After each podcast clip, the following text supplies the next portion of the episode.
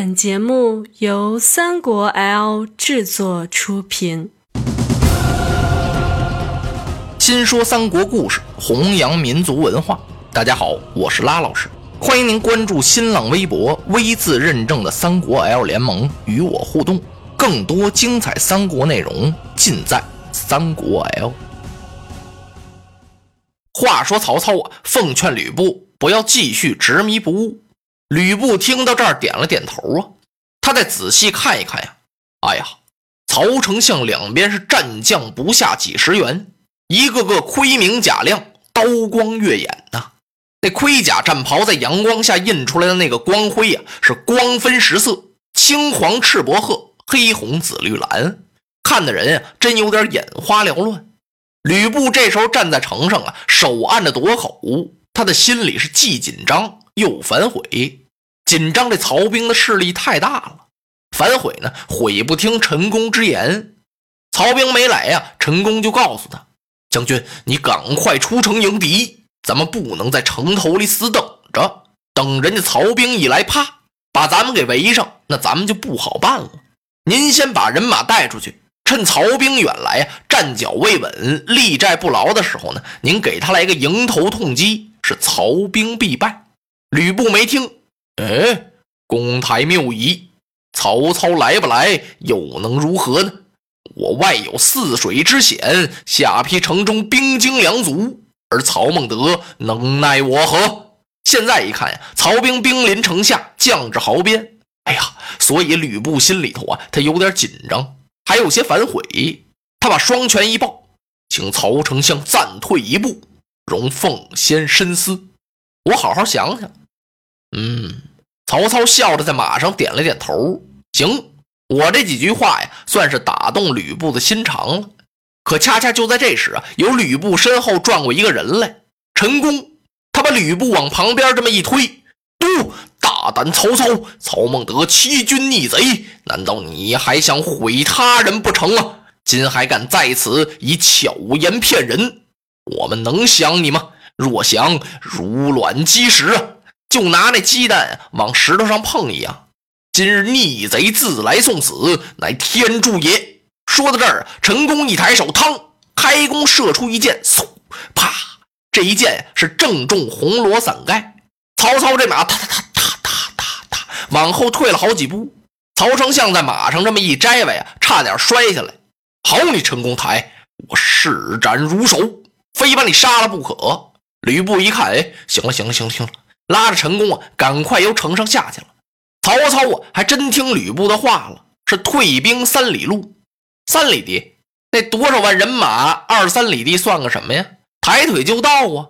所谓退兵啊，等于没退呀。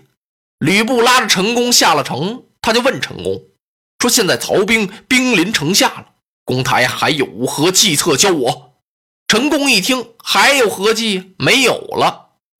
公台技囊已穷，我这兜里呀，什么主意也拿不出来了。陈宫啊，这是气话。吕布看出来了，自己也觉得对不起陈宫，人家没少给我出好主意，我是哪回也没听。哎，公台，咱们应该以大局为重啊！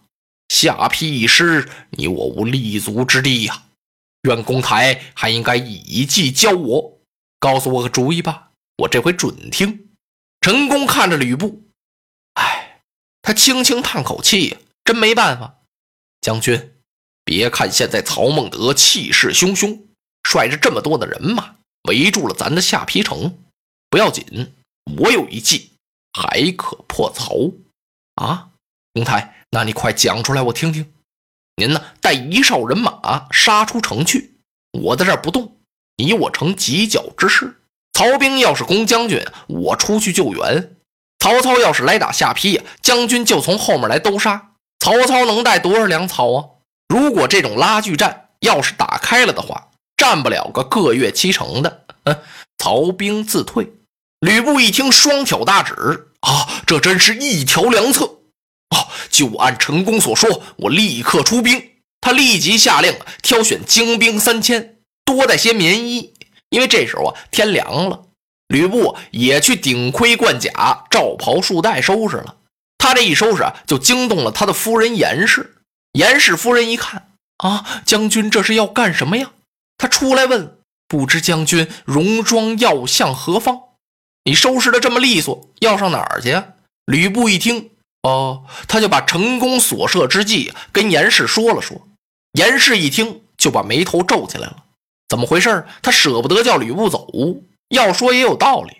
严氏跟吕布商议，将军呐，就剩这么一座孤城了，您带着人马杀出城去，留下陈宫，他能守得住这下邳吗？如果曹兵攻进城来，那可怎么办呢？到那时，恐怕臣妾已不属将军，我就不是你的妻子了。啊，这个他一看严氏落了泪了，这真是啊，儿女情长，英雄气短。吕布心软了，他当即把盔甲全脱了，吩咐人把赤兔马拉走，把戟扛回去，告诉严氏不用伤悲。酒菜摆下，吕布坐在这儿喝上酒了，一直等了两天。陈宫一看怎么没信儿了呀？他来找来了。啊，将军，我已经告诉你了，为何到现在还按兵不动？吕布一听，啊，哈公台请坐，我正要找你商议呢。你说咱们用得着把兵马带出城外吗？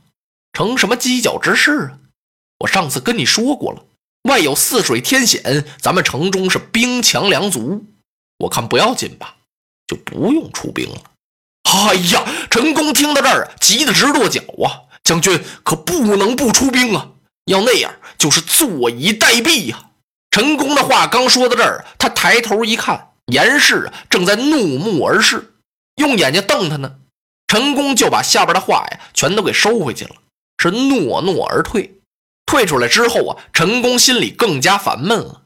陈宫不管怎么烦闷，每天他也得上城去几次，忠于他的职守啊。这一天他上得城来，这么一看，只见曹兵远处是旌旗摆动。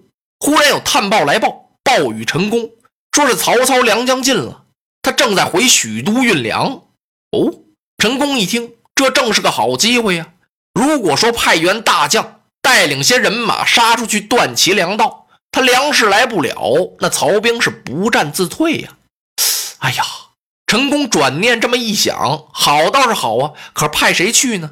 他想了想，城里的这几员上将，哪一位也不行，除非是吕布，还得去找他呀。陈宫硬着头皮呀，又来见吕布了。吕布一看，哎，公台为何去而复返呢？将军呢？方才我得到探报的消息。曹军是粮已断绝。哎呀，吕布一听，好啊，断了粮，那曹操还能打仗吗？您听我说呀，现在曹操已经回许都去运粮去了。哦，那路途还远着呢呀。什么？陈宫一听，路途远，说运到就运到。等曹操要把粮食储备足了之后，这座下邳城就保不住了。哎呀，吕布听到这儿，大吃了一惊。陈宫言之有理，那你说该如何呢？我说咱们呀，应该派出一将，是截其粮道，把粮食给他断了，他就没有办法呀。曹兵是不战自乱，然后咱们再出城一击，是可获曹操，就能把他抓住。好主意啊！啊，公台，那你看派哪员将去断其粮道呢？哎呀，将军，我都想过了，别的将军恐怕难当此任。要想用万马军中杀出去，断其粮道，也只有将军你呀！哦，吕布听到这儿啊，把头轻轻点了点，自己是洋洋得意，心里说：“哼，舍我其谁也？也只有我了。”来，戎装出城。陈宫赶快出去调动人马，挑选精兵。吕布在这披挂呀，刚披挂好，他夫人严氏过来了。严氏一看。这又要上哪儿去呀？哦，我明白了，还是得出城打去呀。严氏赶快吩咐身边的丫鬟把貂蝉请来，随后他这才问吕布：“不知将军披挂何往？您这是要上哪儿去呀？”哎，夫人呐，我还忘了告诉你了，刚才公台已经得到了探马的禀报，我要出城去断曹操的军粮，是这么这么这么回事。哎呀，严氏听到这儿，把眉头一皱：“将军威仪呀，你太危险了。”嗯，吕布愣了，夫人何以见得呀？严氏一听，将军，你虽然英勇，这我是知道的，但虎猛难敌失重啊！老虎再厉害，几十头狮子围着他，恐怕也得把这老虎打败了。多日以来，曹兵攻城不下，是满腔怨恨呢。今天他们要见到将军你披马出城，他们能够轻易把你放过吗？势必有一场鏖战。哈哈！吕布冷笑一声：“夫人放心，鏖战又有何妨？”严氏一听，话虽如此，可是臣妾放心不下呀。将军此去，我看是凶多吉少。昔日霸王虽勇，不是自刎乌江了吗？啊！吕布一皱眉，心说：“这说的什么丧气话呀？将军此去，若有差池，下邳城必然不保啊！城池破碎，妾身难以保全。我为全将军之业，万里前程，且愿死于将军出征之前。给我拿剑来！”严氏啊，他要抹脖子。貂蝉在旁边是哭了半天了。他听到这儿啊，站起来走到吕布跟前，一头扎到吕布的怀里来了，说：“将军要出城也行，先把妾身我杀死吧。”吕布瞅了瞅娇妻，看了看爱妾，先劝严氏：“哎呀，这又何必呢？你的话说的都有理呀。那好，我听你的。”随后又安慰貂蝉：“好了好了，别哭了，我不去。”别说曹兵杀不进城来，即便他杀来，凭我化戟和赤兔兽，我保着你们姊妹二人也能离开此地。他又把这盔甲全脱了。陈宫绝叹一声：“啊，我等死于葬身之地。”从此，吕布闭门不出，整天与他的妻妾是饮酒解闷。众将得到消息之后啊，一个个是垂头丧气。那等着吧。等曹操的粮食运到之后，这座下邳城啊就玉石俱焚了，咱们就全完了。正在这时，由座位上站起两个人来。哎，列位将军，何必如此呢？我们有一计，是可退曹兵。